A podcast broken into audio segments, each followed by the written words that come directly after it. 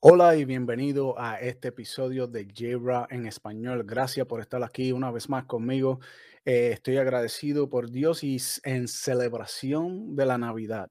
Quiero traerte una historia y quiero traerte un recuento de algo que estaba leyendo y que me llamó mucho la atención y quiero compartirlo contigo eh, en este día, tarde o noche, en la hora que lo estés viendo. Y se trata de Mateos capítulo 2. Mateo capítulo 2 es una historia bien profunda que si entramos en la profundidad de lo que dice la escritura, vemos que no solamente las profecías fueron cumplidas y que había propósito eh, en, en el nacimiento de Jesús. Y de eso quiero hablarte hoy.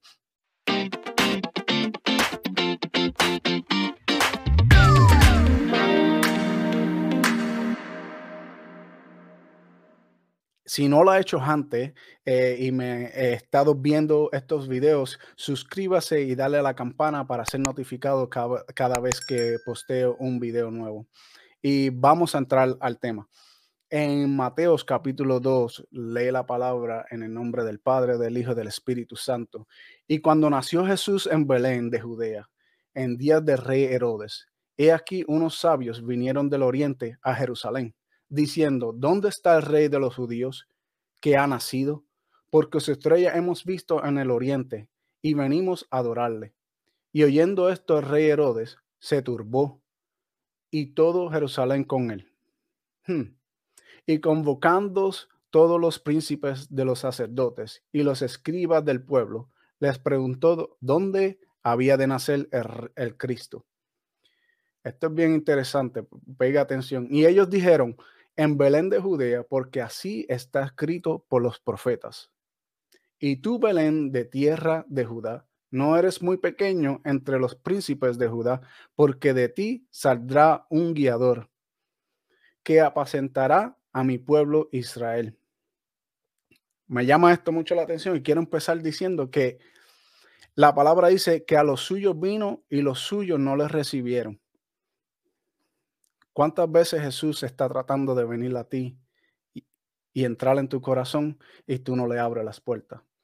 Lo que me llama la atención aquí de, de esta lectura y quiero compartir contigo hoy es que Herodes tuvo una oportunidad porque Herodes era considerado Herodes el grande, Herodes el que restauró el templo de Moisés, Herodes el que restauró al pueblo de, Jerusalén, eh, construyendo, eh, arreglando el pueblo y haciéndolo maravilloso.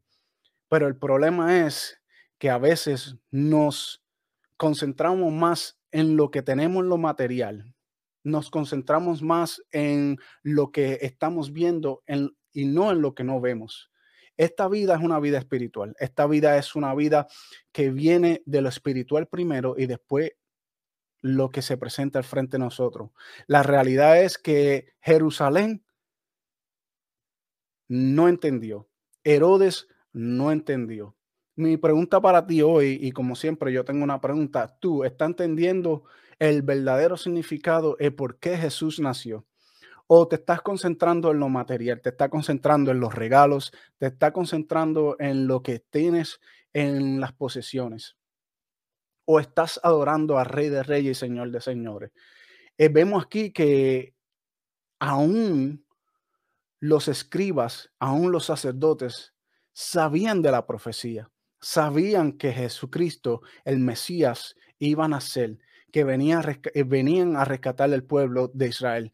Pero aún así, ellos tuvieron temor. Aún así, ellos no entendieron el propósito del nacimiento de Jesús y decidieron, permitieron que el temor entrara en su corazón. También Herodes, porque se consideraba grande, decía, un rey nuevo, que viene alguien a tomar mi posición, viene alguien a reemplazarme. Yo no sé a quién tú estás adorando. Yo no sé quién es el que está tomando la posición de Jesús en tu corazón en el día de hoy, pero quiero decirte que el Cristo de la gloria, el que nació, el que estamos celebrando en esta temporada, es el Rey de Reyes, Señor de Señores. Es el que nació en estos tiempos y Él es el verdadero significado de la Navidad. Los regalos son buenos, A mí me gustan regalos. Eh, celebraciones son buenas, pero al fin y al cabo, no nos olvidemos por qué Cristo nació y por qué Él vino en este mundo para morir, para sacrificar su vida por nosotros. Eh, me llama la atención que Herodes llama a estos tres sabios y le dice, ve, encuentra al niño y ven y me deja saber. No fue con buenas intenciones, sí, para yo ir a adorarle, sí, para yo ir también y, darle mi adoración. Pero eso no era la realidad. La realidad es que a veces vamos a sitios pretendiendo ser ovejas y somos lobos. Tenemos que tener mucho cuidado porque hay muchos lobos que se han presentado para interrumpir lo que Dios quiere hacer. Eh, ellos fueron y Dios en un sueño les reveló, no vayas otra vez a Herodes, sino vete por el otro lado, no, no regreses allá. Y ellos se fueron para otro lado. Dios nos da advertencia, Dios nos habla constantemente.